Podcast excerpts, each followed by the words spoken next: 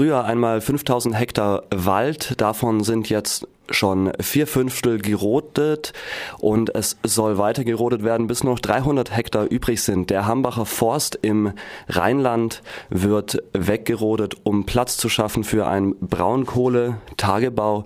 Doch der Wald ist seit fünf Jahren besetzt. Die Besetzer leisten Widerstand gegen die Rodung. Und die Rodungssaison hat auch gerade erst begonnen. Ab Oktober darf äh, RWE wie jedes Jahr bis Februar 70 bis 80 Hektar Wald roden. Dieses Jahr verschiebt sich das Ganze ein bisschen, da erst noch gewartet wird auf eine Urteilsverkündung wegen einer Klage vom BUND, der versucht, den Hambacher Wald zum EU-Naturschutzgebiet zu erklären. Wahrscheinlich wird das Gericht dieses ablehnen, auch wenn die Begründung dafür eher Hanebüchen ist. Und wenn das Urteil dann am 21. November gefällt wird, wird erwartet, dass die Rodung weitergeht. Heute im Studio ein Aktivist, der gerade erst letzte Woche im Hambacher Forst war. Guten Morgen. Moin. Wie ist denn eigentlich gerade ebenso die Situation im Hambacher Forst? Ich habe die Situation als sehr positiv wahrgenommen. Die Menschen sind gut drauf, äh, man ist sehr motiviert, der Wald ist wunderschön, es gibt so viele Baumhäuser wie noch nie zuvor. Die Solidarstrukturen funktionieren sehr gut, alles läuft Hand in Hand und man lässt sich nicht unterkriegen. Der Hambacher Forst ist ja schon lange besetzt. Was ist so das Gesamtthema, dass all die Leute, die kommen zur Besetzung, es das heißt ja immer aus vielen verschiedenen Gründen, so ein bisschen zusammenhält, warum sie diese Besetzung betreiben? Wie du schon sagtest, das gleiche habe ich auch wahrgenommen. Es gibt viele verschiedene Gründe. Für manche ist es tatsächlich so, dass sie diesen Wald äh, als äh, wunderschön äh, erachten, also eigentlich für alle und speziell diesen Wald retten wollen. Aber ich würde sagen, dass es auch einigen darum geht, ein Zeichen zu setzen. Also, dass es nicht nur dieser Wald ist, sondern dass dieser Wald ein Spiegelbild für alles ist, das ähm, im Namen des Profits zerstört wird und dass Menschen sich zusammenschließen und sagen, äh, hier sind wir, wir gehen in den Forst und wir leisten Widerstand, wir haben eine Gegenkraft, die wir entgegensetzen, um zu zeigen, dass die Konzerne und die Bürokratie nicht machen kann, was sie möchte. Beim Hambacher Forst hat ja RWE in Vergangenheit auch schon öfters versucht, mit Hilfe der Polizei ihre Abbaurechte durchzusetzen. Wie sieht eigentlich aktuell die Lage der Repressionen aus? Also es gibt immer noch ganz viele Sicherheitskräfte der RWE, die patrouillieren, auch ganz viele ähm, Kastenwegen, die immer wieder mal äh, kleine Abstecher zu den Barrikaden machen und sich das alles ansehen, sich aber nicht in den Wald trauen oder nicht in den Wald kommen.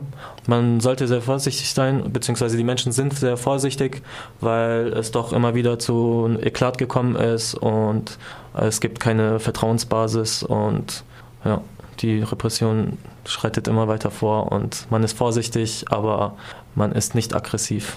So habe ich das wahrgenommen. Wenn du jetzt sagst, keine Vertrauensbasis, was bedeutet das genau? Also, dass es auch ähm, Fälle gab, in denen einige Aktivistis äh, von Sicherheitskräften der LWE sehr schlecht behandelt wurden, dass es ähm, psychologische Kriegsführung gibt und dass sich die Menschen, die auf der Seite des Gesetzes sind, des offiziellen Gesetzes, äh, gerne ähm, dieser bedienen, um Repression ja, auszuführen. Der aktuelle Rodungsplan sieht jetzt auch vor, dass praktisch der älteste Teil vom Wald gerodet wird. Welche. Bedeutung hat der Teil noch für das Restgebiet, das übrig bleibt? Mhm. Ich würde sagen, es ist immer noch eine große Biodiversität da. Es ist wahrscheinlich ähm, das quasi Sinnbild für alles, was da vorher stand. So habe ich das persönlich wahrgenommen. Zu sehen, dass der älteste Teil noch da ist, hat mich persönlich sehr mit Motivation beflügelt. Ich persönlich finde, dass dieser Wald immer noch super schön ist und ich würde diesen Wald gerne immer noch dort haben. Außerdem ist es noch schön, dass wenn man aus dem Wald herausläuft und die Felder sieht, wie sie beackert und immer noch bepflanzt werden und Sachen immer noch wachsen, obwohl das Grundwasser von RWE runtergepumpt wird. Das heißt, selbst wenn keine Rodung stattfindet, würde dieser Wald so oder so ähm, der äh, Nichtzufuhr des Grundwassers irgendwie irgendwann erlegen und trotzdem wachsen immer noch Sachen und es werden Sachen immer noch geerntet. Also es ist schön, dass man da immer noch Leben sieht. So. Wenn jetzt diese 80 Hektar weg sind, da steht zumindest auf der Seite vom Hambacher Forst, dass damit eigentlich der Wald auch in zwei Teile getrennt wird. Hm. Entspricht es auch deiner Wahrnehmung so? Hm, darüber habe ich nicht so viele Informationen, okay. aber ich glaube, die, also wenn man die rote Linie, die immer gesagt wird, wenn die überschritten wird und wenn dann diese 80 Hektar wegkommen, so, dann ist man quasi schon im Wald so. Also dann ist man auch in dem Teil, wo das älteste Gebiet des Waldes anfängt bzw. ist. Diese rote Linie gibt es ja jedes Jahr immer wieder und leider hat sie die letzten fünf Jahre halt immer weiter sich zurückziehen müssen. Dieses Mal sind jedoch relativ viele Baumhäuser auch betroffen. Die Besetzung vom Wald ist aber relativ vielfältig. Wie kann man sich das ungefähr vorstellen? Gibt es da so eine Einteilung in verschiedene Orte oder ist das so eine große Besetzung in der Mitte? Es ist auch schön auf der Homepage äh, zu lesen, äh, auf die man gerne mal äh, gucken kann dass es verschiedene Dörfer gibt und dass es verschiedene Strukturen gibt, ähm, dass das aber möglichst gemeinsam organisiert wird und dass es auch auf jeden Fall antihierarchisch ist. Das heißt, äh, es gibt keine Menschen mit Machtpositionen. Das ist, glaube ich, ganz wichtig. Es ist basisdemokratisch. Es wird selbst verwaltet und selbst organisiert. Und das kommt allen Menschen zugute, weil alle Menschen ähm, eigene Ziele verfolgen, eine, äh, eigene Intention haben, eigene Vision und ähm, somit durch diese Basisdemokratie die ähm, individuelle Freiheit aller Menschen gefördert wird, indem man zum Beispiel äh, einen Konsens trifft, wenn äh, verschiedene Sachen organisiert oder besprochen werden müssen. Das Ganze spiegelt sich ja auch in den Aktionsformen wieder, die sehr vielfältig sind, aber auch regelmäßig diskutiert werden vor Ort. Mhm. Die Rodungssaison kommt. Wie bereitet sich die Besetzung darauf vor und was tut sie jetzt? Mhm. Man guckt, dass es ähm, Baumhäuser gibt natürlich. Man äh, achtet Vielleicht da, da ganz kurz, warum eigentlich Baumhäuser? Äh, weil diese äh, schwerer zu räumen sind, ganz einfach. Also wenn die Menschen auf den Bäumen leben und die Einheiten kommen und versuchen, diese äh, einen Baum zu fällen, dann ist das äh, bedarf es sehr viel Arbeit und sehr viel Aufwand, um äh, diesen Baum dann tatsächlich zu räumen, weil ja Menschen da sind und man diese nicht gefährden darf. Deshalb die Baumhäuser.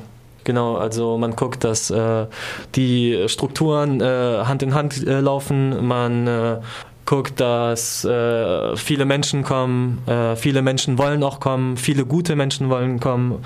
Ich glaube, das ist nochmal wichtig zu äh, erwähnen, dass das ganz, ganz viele verschiedene Menschen sind aus ganz, ganz vielen verschiedenen Orten mit ganz verschiedenen Intentionen und ähm, es sind gute Menschen, es sind keine äh, gewalttätigen Menschen und ähm, das ist, glaube ich, ganz wichtig. Also, dass einfach viele Menschen kommen und dass man dort einfach solidarische Strukturen hat, in der man sich äh, aufeinander einigt und ein Selbstverständnis entwickelt, dass allen Menschen Menschen irgendwie zugutekommt.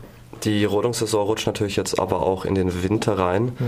Und das würde wahrscheinlich auch in die Vorbereitung reinlaufen. Ja. Genau, also es werden sehr viele Decken benötigt, ähm, weil es doch ziemlich kalt ist. Auch wenn Baumhäuser isoliert sind, ähm, kann man dieser Kälte nicht entfliehen. Die ist sehr, sehr stark ausgeprägt. Selbst jetzt im November habe ich das auch als äh, sehr, sehr kalt wahrgenommen. Und man benötigt auf jeden Fall Decken, warme Klamotten, ähm, äh, Teppiche, auch ganz wichtig, um äh, die Baumhäuser auszuschmücken und auch den Boden ein bisschen weiter zu isolieren. Also ja, es werden Sachen benötigt und Spenden sind immer willkommen.